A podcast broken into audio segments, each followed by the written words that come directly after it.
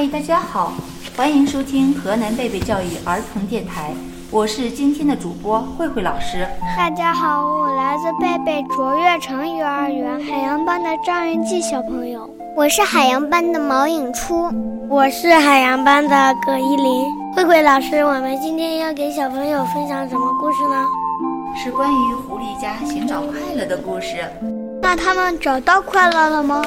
一起来听一听吧。快乐药水，在一座有许多茂密的树的山上，生活着好多好多的小动物。住在森林中间的老虎和狮子，它们统治着整座山。在老虎和狮子家旁边的那个小房子里，住着狐狸一家。他们用又厚又硬的石头把房子围得严严实实的，在房子的正中间。才开了一个小小的门，只够他们自己弯着腰钻进来。早上的太阳刚刚从山顶爬上来，森林里是一片喧闹，小鸟在枝头蹦来蹦去，吱喳吱喳的叫。刚长出嫩芽的小树和几棵苍翠的大树，顺着早晨那凉丝丝的风，轻轻地摇曳着。这一切让人感觉多么的美好呀！可是狐狸一家子却怎么都感受不到，他们那堵墙把阳光堵在了门外，也把一切美好的声音挡住了。这时，他们正在闷闷不乐地吃着早餐。不知怎么的，最近心情总是好不起来。狐狸太太把装着早餐的盘子推到了一边。是呀，我的心好像也有一块大石头压着，沉甸甸的。我们总是吃东东西，连这块香喷喷的咸肉也是从乌鸦太太嘴里骗来的呢。狐狸先生眼睛无奈地看着那块咸肉，摇了摇头，把手中的筷子放在了盘子旁边。我昨天做了一个梦。小狐狸把嘴里的咸肉咽了下去，梦见我到山羊伯伯的实验室里，里面有一个小瓶子，瓶子上还有一个标签，上面写的几句话：“快乐药水，专治不快乐的动物药水。”我想要伸手去抓，可是我刚抓起瓶子，瓶子就不见了。再后来我就醒了。狐狸太太小声地嘀咕着。哎，真是想要一瓶快乐药水呀！嗨，狐狸先生好像意识到了什么。那个山羊老头的实验室里什么都有，说不定真的有那个什么快乐药水呢。是呀，我们为什么不去找找呢？于是他们就立刻动身去找快乐药水。小狐狸的邻居红狐狸，他可是一个勤劳能干的人。恰好今天他要用白油漆把他家的墙刷白。他一早上就干起来了，这时候正干得满头大汗呢。他一回头，看见正在出门寻找快乐药水的小狐狸一家，便热情地打招呼：“早上好呀，你们可以过来帮帮我刷油漆吗？我一个人忙不过来，都要累坏了。想请我们帮你刷油漆？哼，也不看看你们配吗？”想不到狐狸先生竟然这么高傲地说。说完，他尾巴一甩，扭头就走。红狐狸只好在后面长叹了一口气：“哎，本性难移。”小狐狸一家走了不久，就到了小白兔家。虽然住得近，但他们却从来不来往。小兔子家有四扇明亮的窗子，房身和房顶连在一起，就是一个萝卜的形状。在房屋的外面，就可以看到兔妈妈和她的四个小兔子。在家里有说有笑的吃早餐。哎呀呀，你们快看！狐狸太太指着小兔子家的窗户说：“小兔子家里有说有笑，一定是喝了快乐药水。我们去问问他们吧。”听妈妈这么一说，狐狸门也不敲就闯进了小兔子家里。接着是狐狸太太、狐狸先生，最后一个进去。小狐狸认识这四只小兔，分别是兔老大。兔老二、兔老三、兔老四，他知道这小兔子说话总是直来直去的，从来不绕弯子。小狐狸便直截了当地问他们：“兔老大、兔老二、兔老三、兔老四，你们怎么这么开心呢？”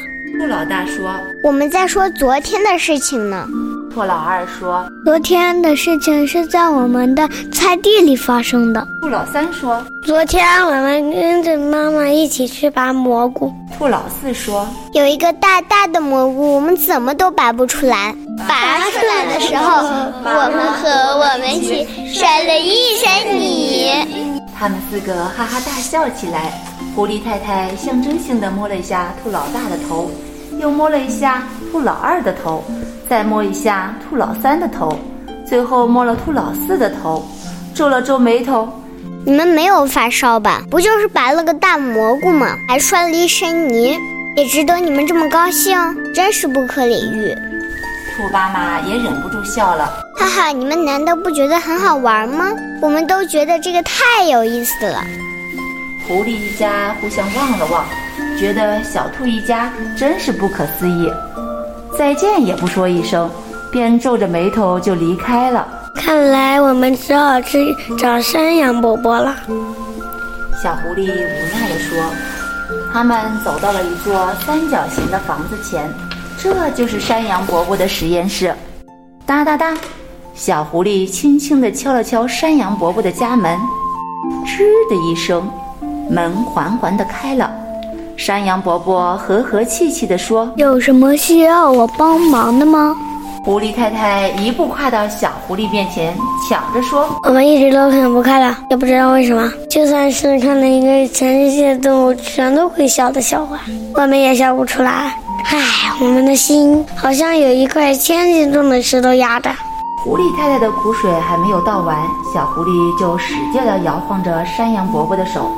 撒娇地说：“好了吗？我们全部的动物都知道您的大名，你是动物界有名的，不是全世界大名鼎鼎的，远近闻名的大科学家，还是我们最最最崇拜的。”好，好，好，我知道你们要什么。山羊伯伯打断了他们的话，说：“你要一瓶快乐药水是吧？我才研制出来的呢。”说完，山羊伯伯就转身进了实验室。狐狸太太见山羊伯伯进了实验室，便得意地笑了笑，心想：这老家伙还蛮不错的。而山羊伯伯则用饮水机冲了三杯清澈透明的水，分别给了小狐狸、狐狸太太和狐狸先生。狐狸先生抿了一口，这不就是白开水吗？狐狸先生抿了一口，扁了扁嘴，不高兴地嚷嚷着。别着急嘛，还有一道程序呢。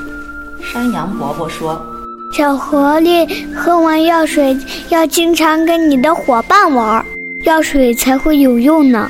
狐狸身上就要多多帮助别人一下，你的药水才会发挥它的神秘力量。而狐狸的呢？”山羊伯伯才说到了一半，那话就立刻咽回了肚子，因为狐狸太太已经在一旁大声地嚷嚷着。